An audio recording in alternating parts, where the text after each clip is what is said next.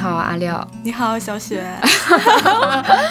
哇，我觉得这是咱俩第一次只有咱们俩面对面的这样的交流。我刚刚也在想，我还是看了一遍，好像咱俩没有单独聊过。对，就是如果往回聊，只是说咱俩第一期，第一期，然后是私下打语音电话对了挺多的，然后找了很多人一起来。那个是疫情，二零二零年第一期，你的爱情不是你的爱情能扛住疫情吗？对对对对对。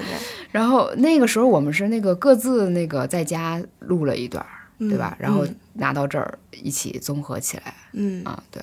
我们现在一共做了一百三十期节目了。我本来以为就是二零二二年的年底，我不想像以前一样。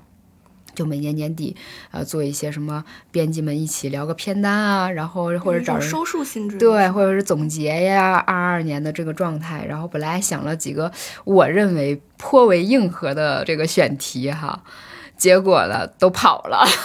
不是嘉宾那个他这边有什么情况啊？就是说可能因为疫情的一个影响啊等等这诸多方面吧，就是他没有。完全如我之前想要那个节奏进来，就我们不得不一起这么收束一下哈。嗯，恰巧是我们刚刚写完年终总结，对，前两天真的是，我刚刚是突发奇想，我把三年的总结都看了一下，嗯，就是三年的总结，对，二零，对，因为你就是一路这样过来，对啊，就是二零二零年的总结，二一年的总结，二二年的总结，我记得我也快三岁了。就是到四月份，对，差不多是这样。二零二零年的一月份，我们那年过年是三十一号，我记得三十是三十一号，好像可能在一月的时候，我们那个。呃，编辑部是要报选题，第二年要做什么？然后那个时候就说很想做播客，因为那个我们的那个编辑们都有自己的看家本领，然后每个人的那个领域不太一样，然后觉得把大家平时那种有益的交流，如果能集合起来，就会是一个很好听的东西哈。那个时候也是播客，就是刚刚被大家更多人关注到的时候，基本上可能是在那个的前夜。对我们其实很早，对对对，那个疫情期间的时候，就忽然就。雨后春笋嘛，疫后春笋，然后是的，对，就是在家的时候就爆发出来了。然后那个时候我我们就是虽然想的早，但是起步还是晚一点，就四月多啊啊。当然也比较遗憾，就是我们虽然起步很早，但是现在那个粉丝量就 就还一直挺满脚底的。我们有我们的风格，对，可能就我觉得可能的问题是我们几个是好奇者。是对那个问题有好奇的人去追索的那个人，就不是那种强力的那个表达者。对对，就是如果要是一个人非常有那个他自己想表达的那个部分，非常有个性，或者是说那个情感浓度很高，然后有个人风格的话，那可能就很容易吸引一批就是跟他气场相投的、气息相投的人哈。但我们这个不光是跑选题了，有的时候粉丝也在跑 对，就是经常是你会觉得。我真的很郁闷，就是我经常更新了一期以后，没增加，先掉几个粉丝，我就我们话题就是转的很多样，其实，对但因为是出版嘛，我们接触就是各行各业都会有涉及。嗯，而且那个可能最开始。就是，假如说一路跟听下来的话，会发现我们最开始就是人员还比较多，我们可以那个调配一下哈，说那咱三个人一人负责一个部分吧。后来有一个听众特有意思啊，他就来问说，我觉得青年调频这个栏目不错，为什么后来不做？然后我说，因为无论录哪一个，都是我们几个人来播，就是特别不明晰，然后就把这个。前面的这个帽给取消了，就他感觉上好像这个栏目整个没了，但其实我们聊很多青年话题。对，但是有一个特点，就是我发现，就第一年我们在做的时候，做了三四期关于情感向的。哦，是吗？啊，对。然后二一年的时候，我们就做了一期情感向了。是吗？二二年的时候就没有聊情感的。你说情感是指那种亲密关系啊？我现在就觉得我们我们还是挺含蓄的那种，然后只说它是情感项。其实我不知道你记不记得，就是第一次我们开会说，想想我们如果要做播客的话，我们想做什么选题。然后我们第一期选题其实是那个前辈提出来的，他说我特想听你们年轻人聊聊爱情。然后当时我们就，咦，我们虽然没沉迷于就这两年流行那个话题，就是暴富，呃，搞钱，就是一九年年底那个余音还在哈，就似乎对那个亲密关系就没有那么的渴望，或者是说不是说不成问题的问题，是它压根儿不在我们的那个。每日的这种辗转反侧之中啊，也不知道是不是因为那个当时大家情感状态还是比较稳定啊，沉浸在事业心的那个气氛里。对，然后也有朋友呃后来也想问一个，但是我说这个调性不符，我们就没做。然后就说你哎，你说聊情感问题，我觉得情感话题我最想问的就是我到哪儿去找对象。嗯，对，就实际点的，对，特特实际的。但是这个可能就跟我们自己的那个就不大符，可能就是因为我们这个播客冠上了我们这个机构的名字，自己本身去做这个播客的时候也变得规矩了起来。是的，但是。我发现就是这两年的一个过程，就是我们这里被投入的那个真情的那个部分变多了。嗯，就是刚开始有的时候，我觉得一学习了一些术语啊，或者是一些理论啊，放里面，觉得那些字儿吧，还有点佶屈聱牙。我觉得可能是几位嘉宾的带动。对，就是他们太真诚了。嗯嗯，对。然后就是以前确实你会说感觉像我们在做一个机构的一份工作。嗯，然后往里面灌输工作相关的内容，但是后来就是慢慢的就有了人格的感觉，就尤其是我们编辑部的这个氛围，我我还是自己也是很喜欢录这种节目的。嗯，刚开始我们有一度会认为，哎，如果大家对这种机构播客的期待的话，会不会就是觉得他们应该让他更有获得感啊？我们自己也是在现学现卖了很多内容，我觉得有有有这样的过程。然后后来的时候。就像我今年写那个总结的时候，我觉得今年我们整个节目跟生活里的那个频率是坐在这个呼吸的节奏上的，嗯。就也反映我们自己的人生状态、生活状态。对对对，就一周一周的，就甚至说每次我们看热点新闻的那个状态，嗯啊，虽然我们不是那种完全蹭热点，呃，不是说蹭热点，就是老跟老跟借借由那个热点来表达的这种博客哈，啊，然后但是就难免的，我们跟这个时代的情绪一起就是呼吸着，是吧？比如说今年四月份的时候，我我们就已经开始了说，已经从以前的一年。过得不容易，变成了这季度大家都不容易。今年也有一个特别的一个现象，就是我们前前后后溜溜的在家里待了三个月。嗯嗯，所以这三个月的有很多节目就完全都是线上联络完成的。嗯嗯，我现在就好像感觉我说的挺多的，但是我其实想说，我们这期录的第一立意是我们想寻找一个人。嗯，也得感谢大数据吧，就是除了我们自己每年年终总结以外，然后一些平台也会发布一些数据嘛。嗯，然后我们在小宇宙的这个呃年终给的一个数据当中说，我们有一个人啊一集不落的听了我们全部的博客。嗯，我不知道这个人是谁啊，我看了一下，就是我们收听时长最多的呃几位听众，他们的那个 ID 哈。呃，我不知道有的是显示不全，后面有三个点儿，还是说他的这个名就是三个点儿？呃，这个第一很可能叫晚来天玉，是不是晚来天玉雪？然后，然后他是有三个点儿。是咱们同事吧？这个名应该不知道，因为不是，就是我说实话，这个一集不落听过的话，已经超越了我自己，因为我们也不一定各个平台都会再听一遍。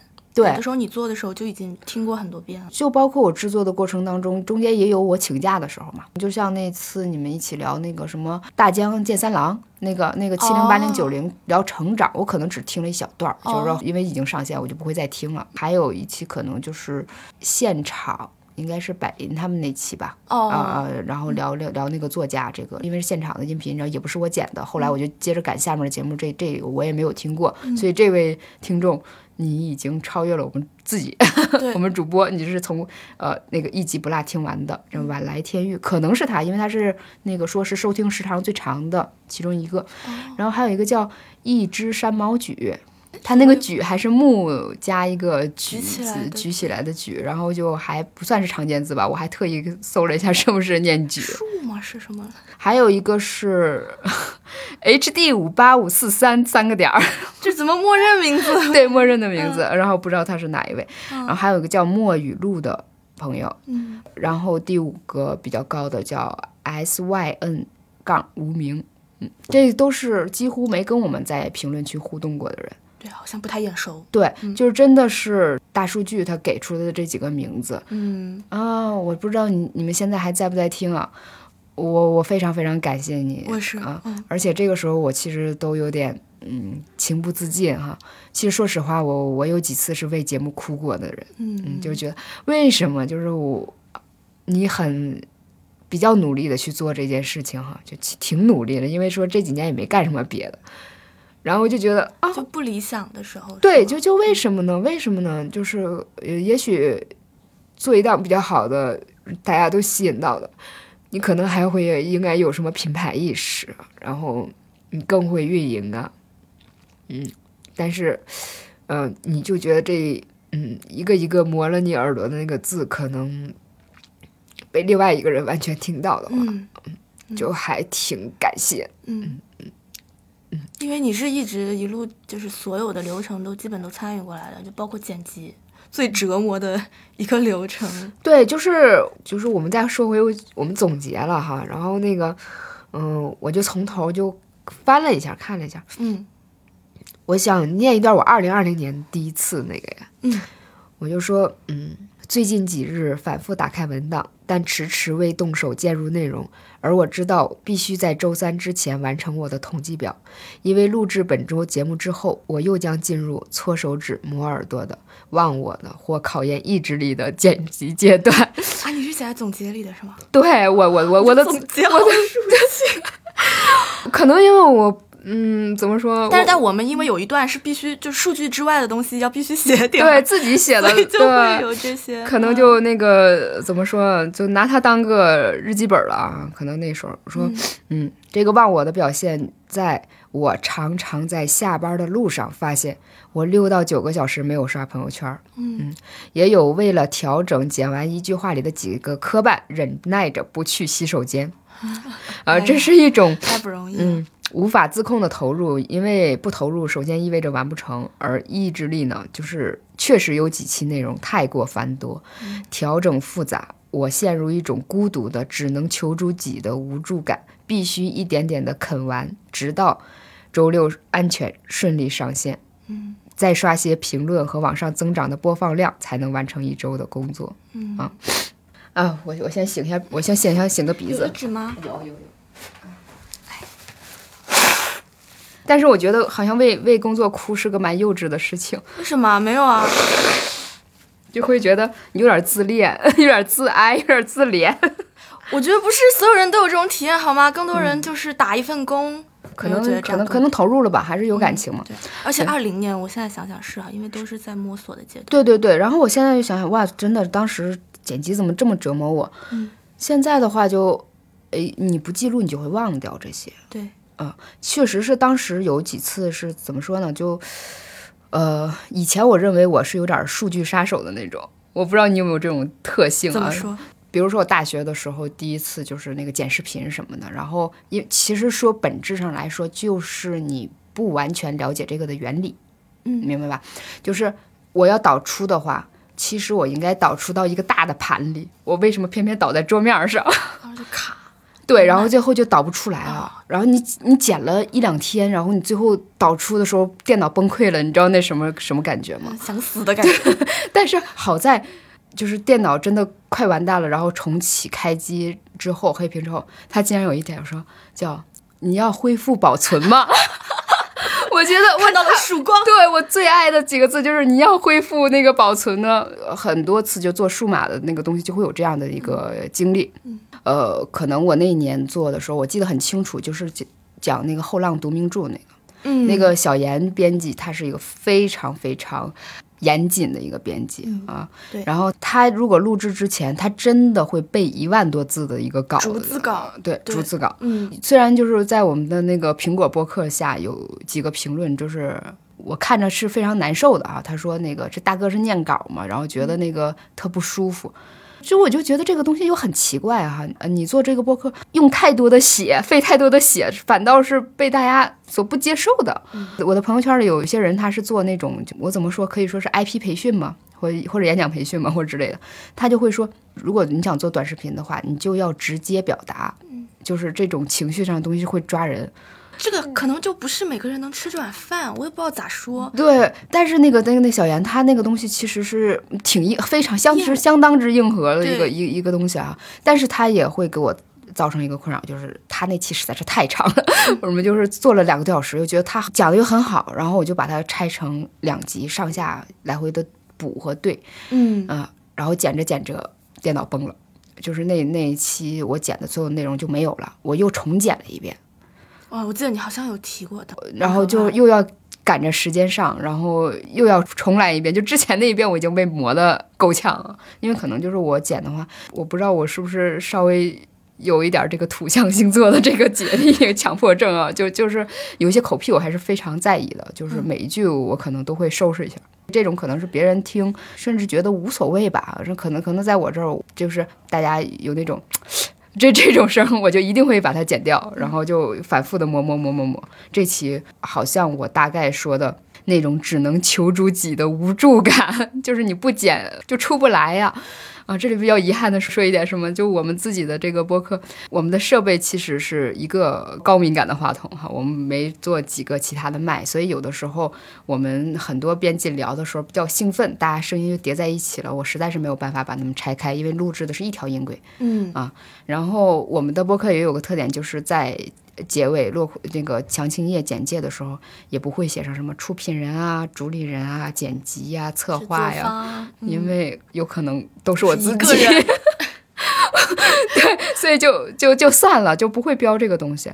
做这个的时候，我特别喜欢的一个环节和一个特别不喜欢的环节，你知道是什么吗？喜欢的是是最后上传吗？就是最后上传，对你你这么猜哈啊，嗯，我就这么猜。不啊对喜欢，不喜欢是剪辑或者挠头，或者是比较疯的一个状态。写写那个 show notes 吗？写开头简介。我我还好，我不知道你。都很接近，都都比较接近。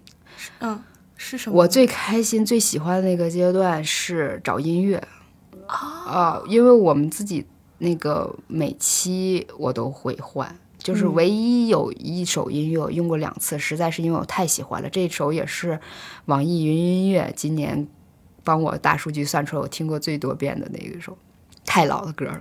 那个约翰列侬 （John Lennon） My Love。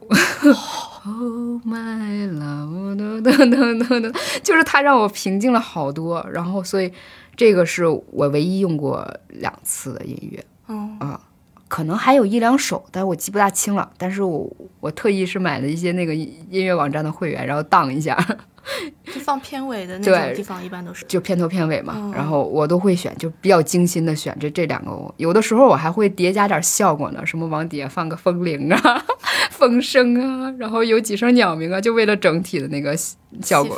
对对对，就所有的音乐，这个这这是我我最喜欢的，因为可能确实我。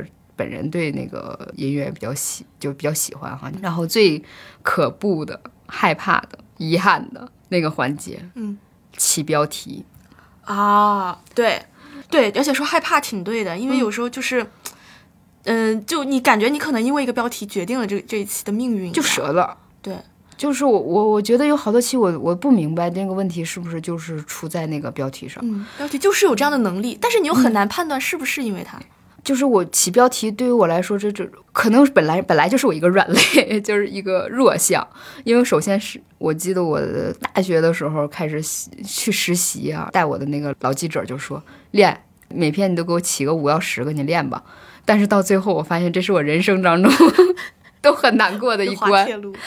因因为我原来在一个实习的地方上班，他也是要写新媒体新媒体标题，然后他们每天下午固定的一个会，专门大家拿半小时到一个小时的时间，所有编辑部的人就去给今天的推文写标题，主推文，然后所有人都要给出三到五个，然后从里面筛，大家还要 battle，所以我就我就知道这东西的分量了，就是 互联网时代，尤其是。对然后可能还是因为我性格里的某种质素，就是因为你太投入到剪辑里了，然后你觉得每好多句就都都都挺棒的，嗯。然后刚开始的问题可能就造成什么不舍得往下砍砍东西，嗯。啊后来变成的一个内容就是你不好总结，嗯。有的时候你直觉性的想到了一个策划的一个主题，比如说我们之前那个聊单车、骑单车那期，我第一天那天就是觉得大家活得太苦了，我就想告诉大家五个字：好人好好活。然后最后呢，我就觉得大家聊那个关于自行车那那期，呃，很美妙。其实都有点想用那个陈奕迅那个单车的那句什么“这这这世界谁与我共好，幸好还有单车”，就大概类似这样的。我都觉得这句都都特好。但是你说你要不要放弃你最初的那个想法？嗯，然后我可能就把这两个标题都融到一起了。融到一起，然后给或者给到大家，大家还可能也直接说，那你把那好人好好活还带着吧。嗯，它不是流量型的标题，对，它又飞了，就反正反正就是它又可能看起来有播放量又已经不怎么样了啊。因为咱们聊到一些就是遗憾或者是一些印象深刻的这种具体的制作过程嘛，然后我就也看了一下整个我们这一年做的几期，那我就我就直接来具体聊几期啊。嗯对，先说遗憾吧，好了，因为我、因为我也就这一期其实是最比较我自己觉得可惜的，就是我们跟那个《土里不土气》那本书的两个作者文滋滋、长角林，然后那期是我来聊嘛，跟他们聊这期节目。嗯，我觉得比较遗憾的是，我把嘉嘉宾弄得很紧张。我觉得这个挺重要的，就有时候咱们做也有小三年吧，真的是跟作者对话这个事情是一点点让我自己成长出来的。对我记得最开始我们采访，可能比如说孟辉老师，就是做中国服饰系列那些，因为有些确实是深厚的学者，学识深厚，所以面对他们真的很怵。我当时就是我们那时候还在录音棚里面，那个封闭的空间很正式。我我都手在抖，我记得我当时拿着提纲，我要把提纲放下来，我别别别漏气了，手都在抖，就是很怕提的东西，或者说我把把控不好嘉宾的状态，所以现在还觉得好了一点，但是不知道为什么我录那个文滋滋长脚林那两位的时候，我也很紧张，我就把嘉宾也弄得很紧张。可能就是那个气氛，我们还是线上的，就是在那开始之前，我们没有呃让嘉宾松弛下来，而且恰恰这个两位嘉宾他们是理科生吧，应该可以说他们是很严谨的，这个是也是跟我平常我们接触过的文科类的多的学者不一样，他们这个理科出生，他们有很严谨的思路。比如我举个例子，我我们当时聊的时候，我准备了提纲嘛，他们也是把每个提纲都过了的。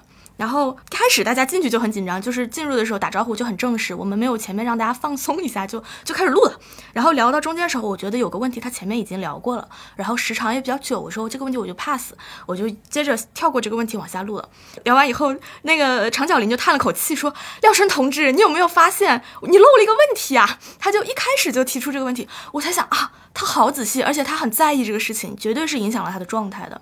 嗯。我只能跟他去解释，但是我觉得这个事情就是不同的人，他对那个录制这个事情的理解就是不一样的，所以我我我真的就是应该经验充足一点的去多跟嘉宾磨合匹配。嗯真的就是不同嘉宾不一样，比如说汪老师，嗯。嗯，之前我想跟他聊那个图文书那期，我说汪老师，我我我把提纲给你，要提纲干嘛呀？对，就是你去采访大学者，你给他提纲没有意思，你就要那个当下给他直接的提问，那才好玩儿，你知道吗？但是我说啊，王老师，我自己需要提纲，每个人的需求就不不一样哈。其实那个这期我我也较为遗憾，嗯，因为两位。嘉宾作者他们是非常有趣的人，嗯呃，然后其实也非常会讲话。我不知道是不是那个时机的点不太一样哈，因为那个时候好像应该也是属于仲夏之后了啊。如果要是春天的时候，大家跃跃欲动想出门，充可能满希望对想去感受自然的话，那那期哦那个那个那个说我们去感受大自然需要点想象力，哦那可能恰好就是同需求是同频的，对对。嗯然后但是我们自己那个时候就稍微晚了一些，跟那个大家情绪有一点点错位啊。我这边比较遗憾的一期其实是田浩江老师那期，嗯那期其实是去他们家那个做这个采访，但是当时可能因为我们有两个需求，一是拍一些短视频，第二是聊这个播客。很可惜的是，我们当时是以那种短视频话题集合的那个心态进去的，什么意思？就是我没把它完全的当成一期播客来做的，我是设了十几个可以写成短视频标题的那样的问题，而没有一个真正的逻辑线。哦因为我们在聊的时候，那边还在录，哦，对我我我知道这样，但我不知道原来是一起做的。我知道所以就大家可能就听着就觉得你们聊的不够深入，也没有什么哎，但是因为我没嗯有参与，所以我是当听众来听那一期的。嗯，我就是当故事听，就是一个个的故事，因为他的表达已经足够。对对对，吸引我我会觉得是这样，就是但是那个其实作为一些比较有要求的那个听众来说的话，就会觉得非常不满足，然后觉得你根本就接不住他的话，你没聊下去。等等这样的一些想法哦啊、但是你就是节目出去以后无力辩驳嘛，你策划之初的一些对你不可能拿着几个产品都去摆上去嘛。然后也比较遗憾，可能是我们这边人手也不足，就是当时录制的一些内容也没有说如期的一个一个都放上去啊。可能有的一些问题就是说，哎，秋冬季节，艺术家告诉你他们这个嗓子怎么护理，就就有这对就有这样的想法进去，然后所以就会有这样的问题在里头，然后就会让一些非常敏感的观众觉得你这不对。然后其他的话，每做一期各有各的憾事吧。对对我们自己做的很多期播客，我们也是第一次跟这个嘉宾接触。我们之前对他的了解，真的仅限于他呈现出来的那个书啊、啊、文章啊，从这个由头进入。嗯。然后也可能碍于我们自己那个知识面体系的那个单一啊，或者是说比较没有那么高的那个层次哈，就是没说完全跟这些嘉宾对上啊。有的时候我会觉得局限了，就是聊完以后，我就会发现我只局限于我看到的那几篇文章了。这个嘉宾其实本身是有非常非常丰厚，他也想聊那些很开阔的东西，但是奈何当时的那个状态，你比较紧急，你是接不住的。嗯，就是客观原因是制作的时间很短的。对对，你也想不到，就是当时你也会想不到，就是你边剪的时候，你才能那个，就是想，哎呀妈呀，当时应该接下去啊，当时应该怎么怎么样啊一。定会有这种对 对对，就经常，所以所以就是采编 播一体，到最后剪也是自己的话，太折磨了，因为你每次你在剪的时候，你都发现你身上不无数的那个毛病。是的，是的，我只是偶尔客串过一次，还是一一次，可能是剪辑，就是好早去年那个时候就觉得很很吓人，我怎么说成这样？剪辑的过程我就有所感受，我想着你每次这么来一遍还是很折磨的。对，就是妈呀，我说什么说什么呢？了？对，你在说什么？就这种感觉。啊，怎么一半儿就没了呢？后面那个字儿呢？就没了。话，对，但是也有就是说嘉宾带着我的一期，我觉得嗯，就是我这一期真的是也是我们今年表现最好的那期播客吧，就是那个赵志勇老师。明星考编，对，因为我先给过他一版提纲，然后呢，我当时是还是那个局限性嘛，我比较集中在他说他那个应用戏剧的那个经验上。但是他说，哎，我觉得这个可能大家不感兴趣。我觉得你话题里面后两个关于中戏学生那个状态和那个明星梦的这个，我觉得大家肯定也是比较在意的。然后呢，我们俩就又重新来了一遍这个，就是提前这么打电话沟通了四十分钟，又重新来了一遍提纲。就但客观情况是就拖了很久，因为对他就是得花时间。对对对，客观情况下就是中就是间我那天没没上就换了，换聊下一次的，好像。对对对，嗯我就中间就聊别的嘛，嗯就没办法嘛，就是中间我我也苦恼过，嘉宾特别严谨。对，然后他还给给我看一本书，还是英文专著，他说你看完这本，咱们俩会聊得更透彻。就是客观情况，你准备的时间更充足的时候，就会深一点。对，但是那那期真的前前后后一个多月才才上，但是我们每周都要上一期。对所以就是那期还挺特别的。但是你知道吗？整个二二年，你自带锦鲤体质，我啊，对，因为你中的多是吗？你录制的几期哈，有几期你主导的那几期都反响颇好。我好像就比去年好一点。我后来看就两期吧，你看，比如那个鲁迅，鲁迅和嗯故宫三叔。对故宫三叔，然后直接就是小首页儿，不是小首页儿，小宇宙首页，对，然后就比去年好一点，没没有再有吧？这个命中率多么高啊！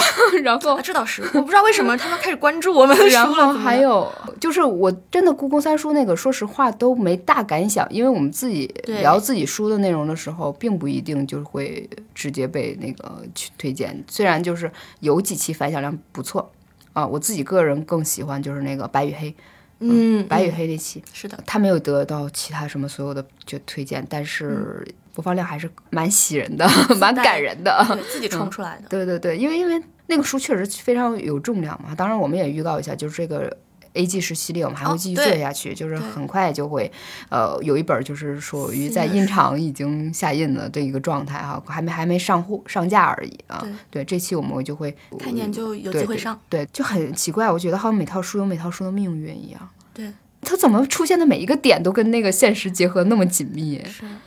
就像故宫三叔，你也说就是没指望他嘛，因为我也会觉得，我还以为我们会比较平，或者这个话题大众不那么关心，但有的时候就是刚好编辑看到了，选中了。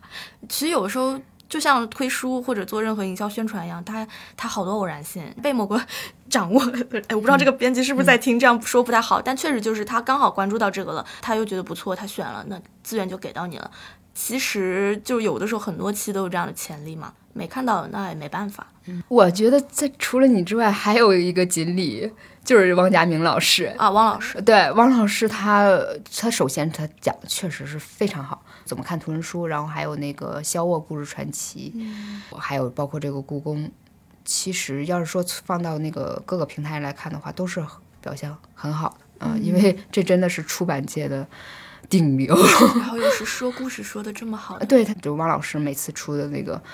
他去操刀做的书都是特别牛的、顶级的啊马上他还有一本他编的那个丰子恺的啊！三星级，三星级，对对，他就是我觉得他人他的呈现出来的感觉跟他喜欢丰子恺就是那种感觉就很像，很温文、很温润的。嗯。啊，而且我想到故宫三叔那期有一个幕后的这种小插曲，让我还是蛮感慨，因为我们当时故宫三叔这一套的所有编辑有些已经不在活字了，嗯。包括汪老师也退休了嘛，其实退不太常来了，但是因为这套书就是大家那天又聚一起，包括我们当时找丽拉的时候，他就一口答应说，哎呀，那肯定来，然后他请假来的嘛，他是从他公司请假过来，然后那天下午就是大家在我们这个小屋子一聚起来，就是。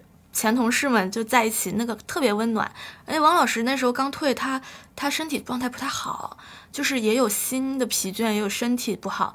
但是因为故宫三叔这个活动，当时线下也做了一场，我们又录了一场，我觉得他神采回来了一些，就是见到前同事们，然后我是一个旁观的人，但是我看到大家这个气氛，我都有点感动的，就哎呀，因为一套书，大家又聚起来，再回忆一下当年的事情，其实没几年啊，就这种感觉很好。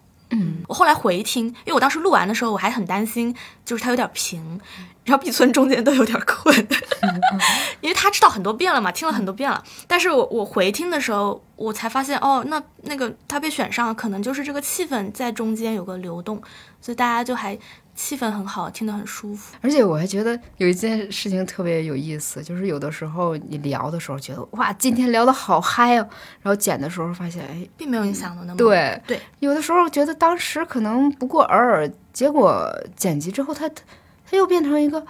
很有韵味，可以去咂摸的一个东西，然后也还很受欢迎，就是神奇就是很神奇。玄学。对对对，今年聊的图书的比重还是比较大的，相对来说，相对于前两年书好像也品类是不是多一点？可能是这样啊。嗯我们自己一共一百三十期节目，讲书的内容怎么也得三四十期了。嗯，差不多是这样。我是怎么发现？就是因为其实呃，大家可以关注一下，就是我们自己呃，一旦讲书的那个部分，今年新算是有一个链接的一个渠道吧。就是假如说你用喜马拉雅听我们的节目，就是在这个播放页面的左下角会有一个购物车的这个符号，你点开以后，你就可以看到这本书在网站上的那个详情啊。就是因为每本书它的那个长图文还是编辑比较用心的去做的，不一定说你你点开你就去买啊，如何如何，你再多去看一看，熟悉一下哈。如果你对这本书感兴趣的话，因为你就可以看到它作为一个真实的商品的那个面相了，对就不只是你就可以看到编辑真的在做一个工作，是的很完整。然后那个其实要提到故宫故宫三叔，真是看起来它是带货量最最强的一期，就是大家在底下都说啊下单了上个买了 上链接啊等等。这期还有一个就是那个白与黑，有人会问那个 A G 十系列就是什么时候上？这个领导在听吗？转化量，对，那个新余威严，当时后面我看说下单了，好说，嗯有很多人说，哎，你提到这个新渊源，其实我我还很想感谢，就是另外的一些跟我们常常互动的那个听友吧，啊，我是每天如果那个到公司我打开电脑的话，我会把这几个平台打开刷一下数据，看一下大概什么情况的啊。有的可能没回，对，今今今年心态已经好多了。以前看到恶评的时候，心里也会堵得慌，掰头 就气得我呀，就难受的我呀，还得继续工作。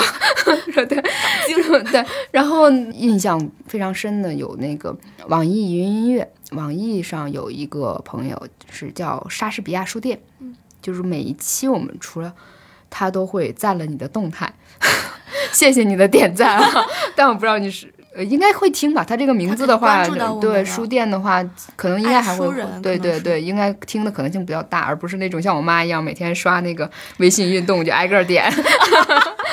其实有这个挨个点的这个习惯也挺好的，就是给人一个我在关注你的感感受嘛。然后还有一位听友叫王进步，他应该是第一年就差不多进过我们的听友群，然后他单独加了我的微信的。然后我有点忘了当时是什什么契机，然后我们聊了一些。后来他发现我的小宇宙的那个头像是一个那个画家的那个画，他看到一些内容，他就会丢给我。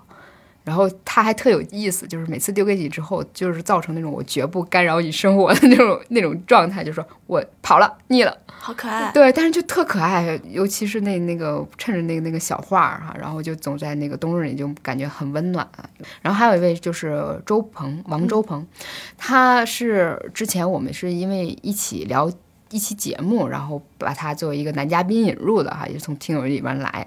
嗯，但是他其实是一个更能折腾的人啊，做了不少项目和那个博客，然后呃，我们有一些什么样的博客，他还会带着那种同行的目光来说你你在聊这期如何如何，然后我们会发现评论量里面他应该还算是比较高的一个啊。嗯，在很抱歉，就是我我没有给那个评论量这块这个截图怎么样，有一些可能互动很多的人，我们。没有截下来哈，然后还有说其他平台，就是那喜马平台有一个逍遥宫沈公子，我发现这几年他都经常给我们各种评论啊，很感谢你。然后还有一个叫呃两个月亮，这是个起名的学问吧？也许有一些还做了这样的评论，但是你印象不深了。对，可能记不到他的名字，对，或者你中间换头像了啊，我就看的不是那么明显。你换名换头像了，因为我毕竟记得不是 ID，然后也没有数据的一个支持，只是我就是扫一眼大概看啊，然后就看到这个两个月亮。还有一个要特别提到的，呃，Nico 是我自己的朋友，然后他读了那个白与黑之后，在底下留了一个有有点技术含量的留言，最后还被那个有一期说喜马推荐，就是说。他们评论了这期节目，你也应当去听一听。就是被他呃评论对对对，就被筛选了一下啊，就是给给我们还一个露面的机会啊！感谢各位这样的评论啊。还有一位就是真的要提到，就是古文造诣非常深厚的一位读者吧，叫有狐之子。嗯，我发现他每次评的都是跟。传统文化对传统文化、古典文学相关的，比如说孟辉老师的，然后比如说我们之前做那个古代情观，比如说黄信每次经常出镜，因为黄信是个古古诗词爱好者哈。呃，我们那期也是这个标题，确实遗憾了点哈。当时我们有点想说代复古期，呃，李清照 to be or not to be。然后呢，当时说太虚了，算了吧。然后，但是他就提到说，我最后我们选的那个标题确实有点说李清照以前这个词不是渣男写，就写给渣男。其实我们当时是为一期直播服务的，就会觉得那个可能会让大家有点击的冲动就可以了。然后，但是最后把它做成节目的时候。那个标题我真的想了又想，然后后来大家说还是这个可能还是有让人有冲对对有冲动的感觉，说你要什么 to be or not to be，就是可能更美抽象，也不会有人听怎么样。但他当时就直接提出了你这个文不对题呀，然后而且里面还经常有那种。帮我们刊物的那个，嗯，呃，内容就是非常感谢，嗯，长知识，让我们也学习。对，也不知道他具体的身份可能是哪一位老师，老师，嗯，你哪一位学者哈？然后，但是我们这里只是暂表感谢，也不知道这这我们这种节目你会不会听？但是远远的我们在感谢您了，希望有一天你会发现吧啊。然后还有一个特别，就是你没想到的。之前好像是由我不跑调等等这个小宇宙非常活跃的 听众，对，然后一个评论的其他的一些，大概有一百一百多，据说有一百五十位吧，好像我这个数我记不清了。他们主播吧，好像一起联合，每人有多少票，然后投了一些节目，最后做了一个播客小镇，这二百八十档里。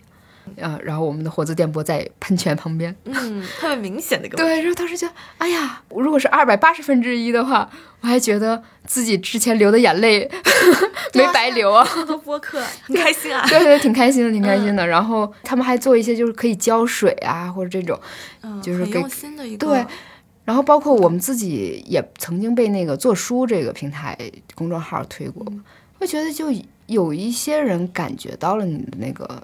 用心，肯定是有的。对，尤其是可能是一些同行。对，你想，咱们就作为出版业做播客，这个还是很有代表性的。厚着脸皮说一下，因为因为业内关注这个，就是一些出版业的那个媒体，还会就这个话题来问咱们嘛，来讨论过这种。嗯，所以还是。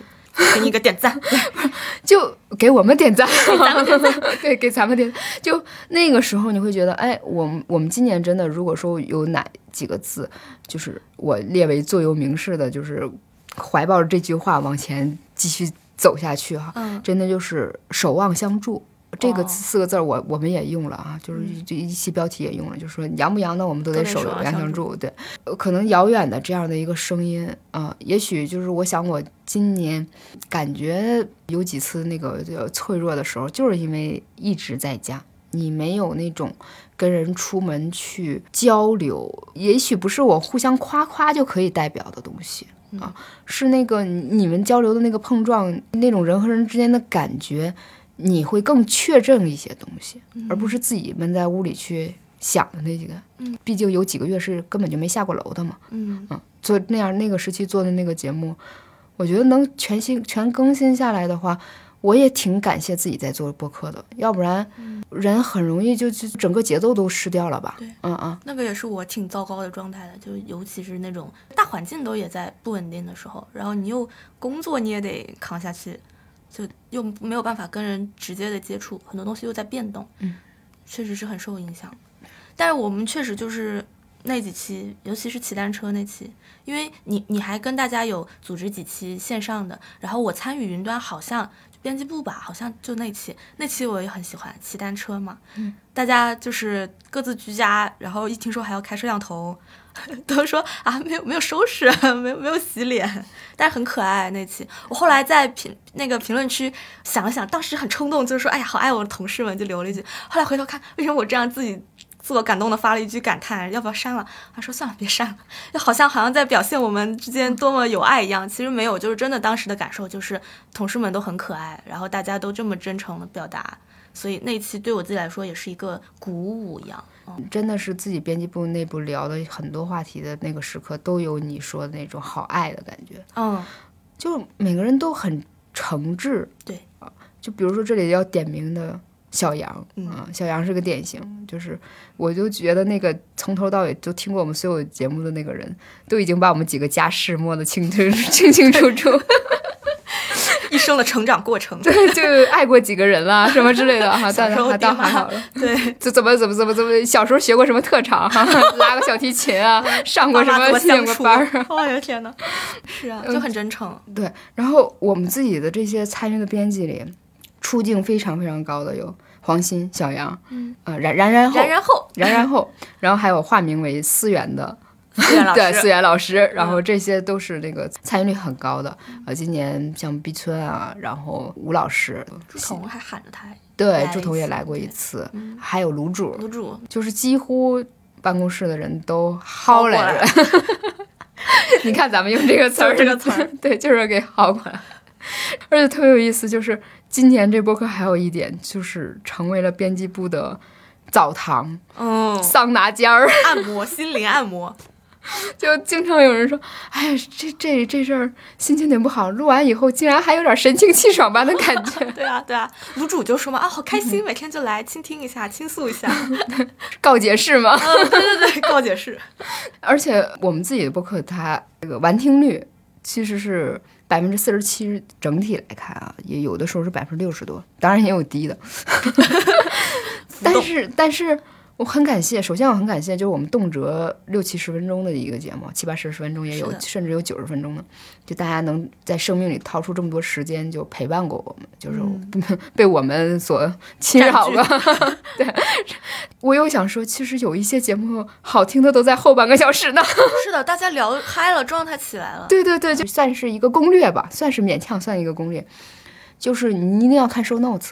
就是如果要是说比较专专门的那个专家呀，或者什么之类的，你可以看 show notes，然后你给挑进步骤。但是我真的还挺建议那种，建议从头到尾都要听一听，因为我们剪辑，我剪辑还是挺细的。就是如果要是口水话没必要的，我都会删了。嗯啊，已经最大可能的节约大家限度。比如说，嗯，这是一个好好问题，我都会删掉。啊，好的，然后我也会一有的时候我也会删掉，尤其想。留下干货，流畅一点。对对对，就是留下干货啊！其实呼吸很重要，就是说这是一个好问题，就是大家也跟着一起喘口气儿，这也很好。但是我还是在这个时间上比较严格，稍稍稍微严格一些。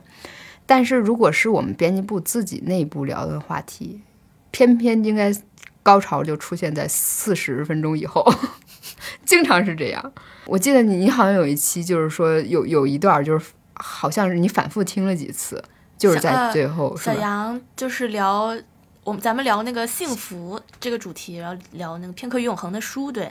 但是后面聊着聊着，大家就讲到一些回忆，小杨就开始讲到骑单车某年骑单车的一个记忆，然后那段叙述特别动人。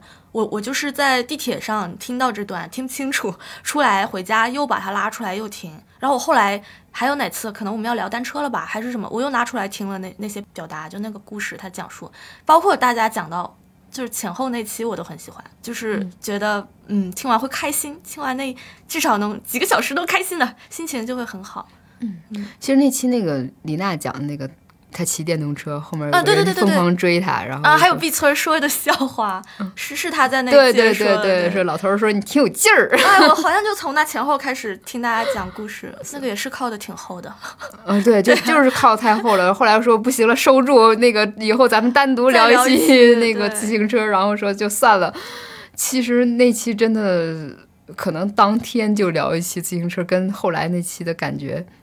就会不一样吧，嗯啊，但后来那期也很有意思，因为自行车这这个东西太神奇了。你们具体去听那一期吧，我们还是梳理了一些范围，比如说你一定会有一个丢的自行车，然后跟自行车相关的回忆，对，你还跟别人抢过自行车哈，也不是每个人都能拥有一辆自行车等等。刚好也问小雪。对，因为以前我们都是问嘉宾，今天来问问小雪，因为你承担了剪辑的工作，然后这个跟我体验还更不一样，所以我本来想问你有没有什么印象最深的几期，像最难剪，我还说如果万一会得罪人的话，我们可以不聊。但是你提到的那个后浪那一期嘛，很很特别，聊名著那一期，很特别，其实可能是一个印象深刻的难剪。哦，其实我平时里还有一个比较难剪的部分，这个真的会得罪人，你知道会得罪谁吗？会得罪你。咋了？因为我有时候剪你的话会比较困难哦，是吗？对，就是因为什么呢？你你赶紧给我提提，我就注意。就是就是就是，我之前还在想说，如果我们聊这期播客的话，会不会就是说我们个人感情的抒发，就是对那个听友来说，就是解个闷儿，就没没没意义，你知道吗？或者学不到什么。但是我觉得，如果要是有些，我经常有朋友来跟我说，哎，我也想做播客，你跟我来聊聊。我恰我觉得你恰恰应该听听这样的一个总结，就是你的心路历程，你你会经历什么啊？我们也融入不知不觉间融入工作工作过程。嗯，就是我觉得，如果你想在播客里提高的话，有的时候你自己也参与剪辑是很必要的一个事情。嗯，我们自己除了口癖的一个部分，就是表述的时候，就是你平时不会有。你录节目的时候，不知道为什么这个气场给你自带的，你就会专注的时候就开始乱说话了。换到你这块儿说，我剪辑有的时候感觉费力的一点就是，这也是我自己的一个问题，就是我们想说的太多。嗯。然后呢，这一个问题的时候，你也许想用定语，或者忽然就想换了另一种表述方式，那剪辑的时候就会觉得这一整句话我到底用哪个词儿？嗯。就是这一句话，你可能说了一半儿，你一下转了。我但我自己有个感受，是我老会话没说完，以前思源老师都跟我说过这个问题，就我一句话还没有说完，我就转向了。对，嗯，我以为我那个意思表达完了，但我就接着进下一个话题了。可是那句话连主谓宾都不完整。对对对，就是这一点。所以就有的时候我这点啊，那个那句话那个字儿在哪儿？然后听众就会很难受，你好像没讲完这个意思。我不知道具体大家如果要是说流畅的听是什么感觉，但是我剪的时候，可能你剪的时候你还是有那种编辑思维嘛，嗯，你就会把那个字儿给凑齐啊，或者是怎么样。所以就有的时候就是我自己也想就是改变这点，因为思源老师其实也点过我说你再直接一点。我不知道是不是因为咱们这种个性。你不能用讨好型人格这个来说啊，就是很小心、很很谨慎，然后很照顾他人，可能有这个原因。对，然后你很想照顾别人，然后你不想特直接的提问，或者是说怕意思表达不完整，你就多加了很多词进去。但是 你因为毕竟我们不是逐字稿或怎么样，丢词儿了就丢掉了，然后就导致你可能剪辑的时候那东西不是完整的。嗯，不是说剪哪期费劲，可能是因为我们天天就是。出的多嘛，就减你的部分多，就是你出现的频率高一点嘛，所以这个就是我发现的一个问题啊。所以这个有的时候我会有点那个挠头，哎呀，我得听个两三遍，最后哪一个半句或哪一句更符合你当时和这个上下文的意思啊？这个是那这得练。我感觉这个东西就是可能以前我注意到了以后，还不是每次都能改的，就是就算有意识了。真的说起来的时候，又又又中断了。是，就可能我我会发现啊，就是因为有几次是我在旁边录，然后你跟嘉宾聊嘛，我会发现就是你可能有两个小心理。第一个，你怕话掉地上，嗯，你一定要强行先接。其实有的时候嘉宾在思考。然后其次就是有的时候你自己提纲，其实你已经准备好了，但是那个时刻你就想再加多加点东西进去，但是。就是没把这个完整的说完，就中间你想那个更轻松一点，你只是想更轻松一点，然后就所以就会加了一些口水词儿进去，但是那个口水词儿有的时候是无效的。嗯，我自己个人的一个经验啊，就是先紧着把你提纲上那个字儿说了，你要保证这几个字儿都在。就是就是，哪怕就是发挥发挥的部分，万一发挥不成，我们还有保底的。我会觉得是这样，嗯，这样你好处理。对对对，我也好处理。就是万一有的时候，你可能当时觉得，哎呀，这这这这样的话说是不是更好？但是，一旦设计剪辑，一旦那个听的那个方式变了，我们又没有手势，又没有什么眼神的话，那可能就是还是保底的东西很重要。嗯嗯嗯，了解，收到。而且我觉得，就是你刚刚说的那个东西，让我想到我们在录的过程中，对我来说啊，有一个有一个一直在平衡的点，就是你说的，就是气氛，让它轻松一点的这种气氛的口水词儿和那个干货的部分，所谓或者我们就是讲内容的部分。有的时候我感觉我就不是那种擅长从一个生活中 什么东西引入，或或者怎么样让大家迅速的轻松起来的的那种，这方面我就很缺乏。我觉得你就会 比我擅长很多，比如说开场的时候大家。呃，坐下来好像要开始一个工作了，就很紧张的样子。但可能你一切入，大家就会哎很轻松，好像我们就是聊天的状态了。但我的话就会，我拿到这个提纲，我就觉得好沉重，好，我要开始了。然后一个个的，我就会很担心这一点，所以我就有时候会像你说的加这些东西，但是加的不流畅。然后有时候还可能还不如只给的，就我们就像采访一样的，我们先把东西说了，然后让大家把信息先获取了。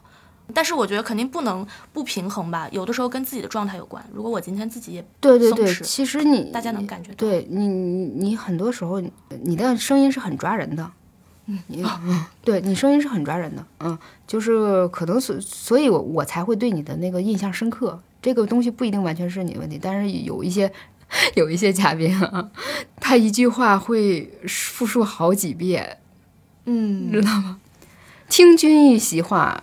胜似一席话，总之呢，我感觉这就是一席话啊，所以你明白了吧？就是一席话，就差不多是这种状态。懂？对，就这种剪呢，反倒我就我就大幅就快的就剪去，我也不会太在意了，就是因为不是经常来嘛，或者说不怎么来，就是他可能出现一两次，这这样就算了。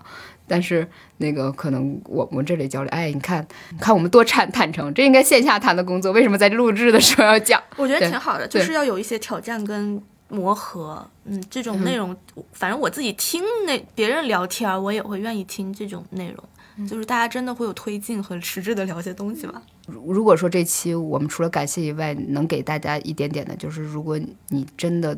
有志做播客哈，我们当然作为这流量比较小的播客，可不好意思出什么书和教程，但是这都是那个亲身的日复一日的一字一字积累的一个经验 嗯，啊，我还有个问题啊，就是这个有点大，猴子这么快三岁了，我我本来的问题是比较大的，你在对于播客这个内容形式的认识方面，其实我我其实是想问你在找选题，在或者在具体策划或剪辑这些具体的方面，你会跟你最开始比起来有什么变化吗？找选题，那我们就说选题吧，因为那个选题的话，我觉得还是非常重要的东西。就是选题，首先它曾经燃起过我生命里的激情，对，就是你觉得有意思，这个可以做播客，那个可不可以？然后怎么衍生下来？就是刚开始，我现在真的就是回看那个那个总结，其实我们调侃嘛，说你唯一一次感谢半年度总结的时候，就是年终总结的时候。你半年度的时候觉得我靠，我为什么要写这个东西？然后年终的时候，哎，我上半年写什么？这个还好，对，直接贴过来一部分，不然忘了上半年干了啥。对，真的有时候得回看，因为。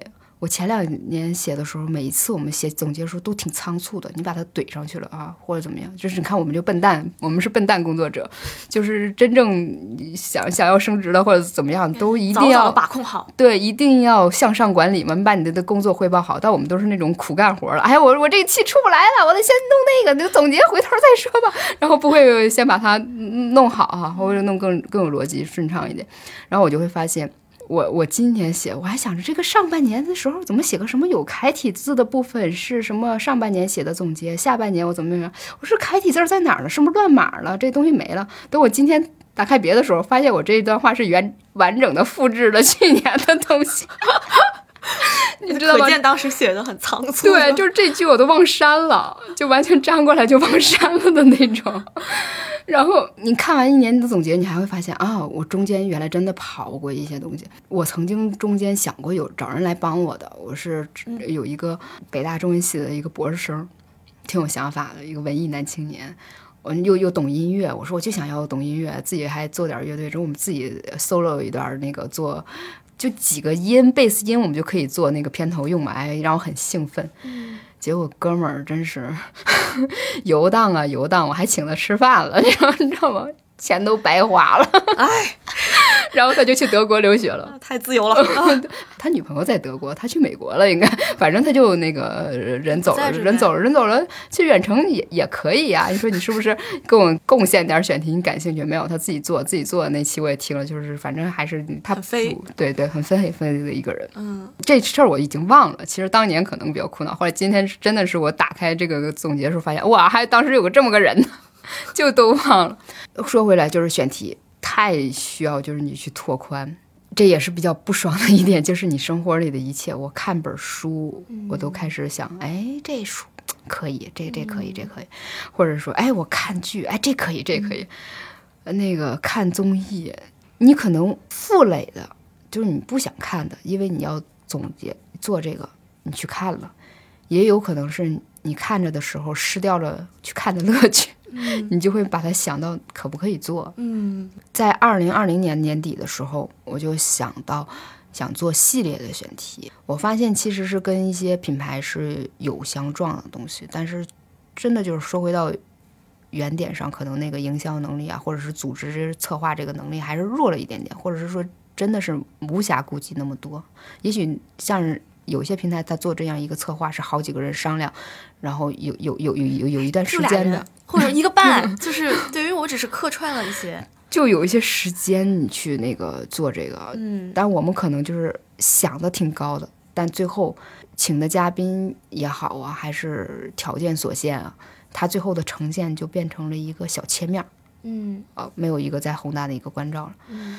哎，但也有一些还挺惊喜的。我们做过一个什么《千禧千禧异世界》，《青年与乡土》，这都是心里操了挺大心力想做。然后今年就是年初唯一做的一个就是《古代奇观》，就是感谢杭城老师哈。这也算是我们摸索的一个形式吧。当时可能觉得当时的那个收听效果就还好，就还好而已，也没觉得太大的期待。其实之前我有策划说，呃，把它做成一个小包客的那种形式哈，就是给大家呈现，但可能就是方方面面吧。最后它就是一期一期这么更上来，只是前面有一个 tag 而已。但比较惊喜的是，你发现最后年底一看。它有一个自然的流量的增长的过程，嗯啊，这几期竟然还长尾，对对对，长尾一点吧，可能当时并不特别那个显显眼，但是它整整体看起来还是是一个很有趣味性的一个话题，被很多人关注了。现在的一个选题的过程，就是今年的一个特点，就是还是依托自己的书讲了很多内容。呃，未来的话，还是觉得。我们自己的书本身有太多值得讲的内容了。他播客如果他要是连接某些人，我们不能用那种比较极端的表达，或者是直切某些人的一些情绪的话，我们想还想做一些所谓的光明的、刚健的、有爱的、仁义的，然后有意义的那些东西。就是我想到我们还是依托本身就连接作者、译者、读者。咱俩算是书外人士啊，就还行，就围绕着服务的、服务于书的这种，觉得讲书这这东西可以更有意思一点啊。然后也会虽然认真，虽然尽力，但是不应该太焦虑的去追随某些流行，但是一定还比较努力的去敏感的去捕捉你身上你认为的那些跟你切近的一些。话题，比如说第一年我们做了挺多的哈，说什么什么工作呀，呃，女性主义呀什么的。全是现在今年对，虽然我我们并不是说哪些流行哪些关键词火，我们就去做哪个。我自己曾经我们 想过一个词叫造梗，就是虽然大家还没流行这个话题呢，但是我们感觉到了。比如说那个今年有一个类似的，就是消失的品牌。可能消失的东西就就已经消失了，不知道我们这几个人是不是有一点就是天生有点爱怀旧，老老看旧的东西啊。我可能这也是我们自己的不自觉的，因为是做节目的这个人有这个习惯，这个节目就带了一点这样的特色。我们不算是那种能给你提供非常 fashion 生活的那个人，嗯嗯，不是抢先告诉你潮流是什么的人，不会说元宇宙流行的时候我们就讲这元宇宙。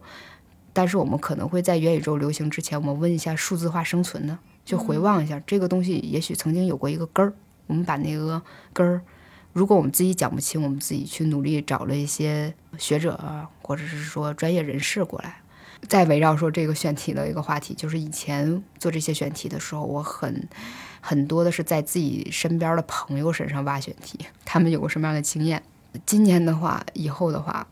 我的朋友也快被我用光了，就大家过着更来越来越类似的生活了。我不知道多去见识更多面儿这个东西有没有助于说我们再去挖掘新的啊？呃，曾经那个我也带着目的性的想去多交友，但现在我觉得放下吧，就是尽量吧，就是我不会为了去。疯狂的寻找而怎而怎么样了？能确保的是，每一个不是凑数的、不为流量的，是真心想讲的，然后也能说出一二三的一个东西，继续呈现给大家。希望如此。嗯，收到。你也不是听众，行吧？今天。